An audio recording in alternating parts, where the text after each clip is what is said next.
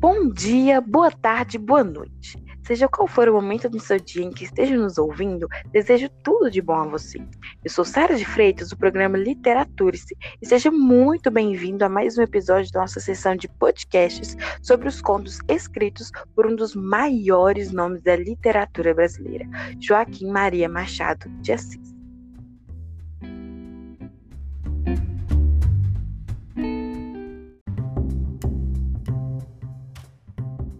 E no nosso Eu Conto Você Conta desta terça-feira, 18 de agosto de 2019, estamos aqui com a ilustre, queridíssima presença de Ana Júlia de Souza, escritora do blog Escrituras Machadiano.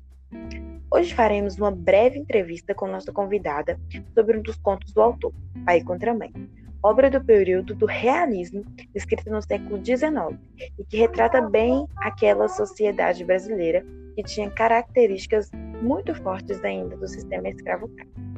Então, Ana, gostaria que você nos dissesse sobre como é a sua interpretação do título do conto.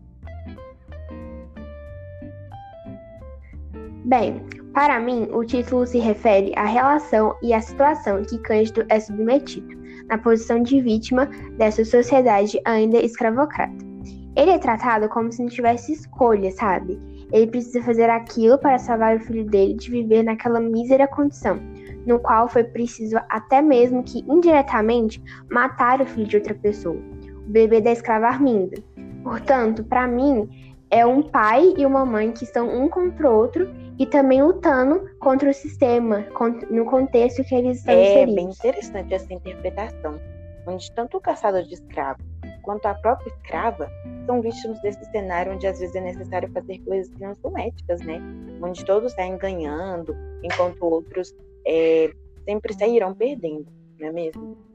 E continuando, gostaria de saber sua opinião sobre esse relato que o Machado quis trazer sobre os acontecimentos e comportamentos da sociedade daquela época. E qual é a relação que isso tem com o período em que foi escrito o conto, o período do realismo?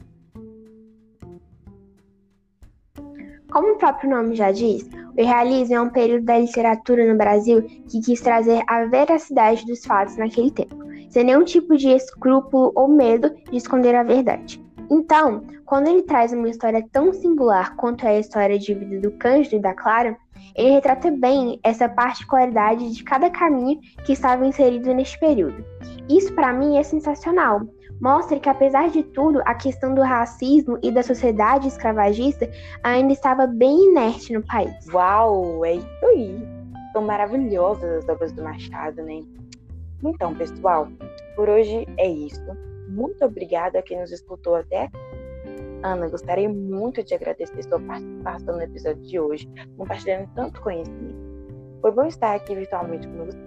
Espero que tenhamos outras oportunidades de gravarmos juntas novamente.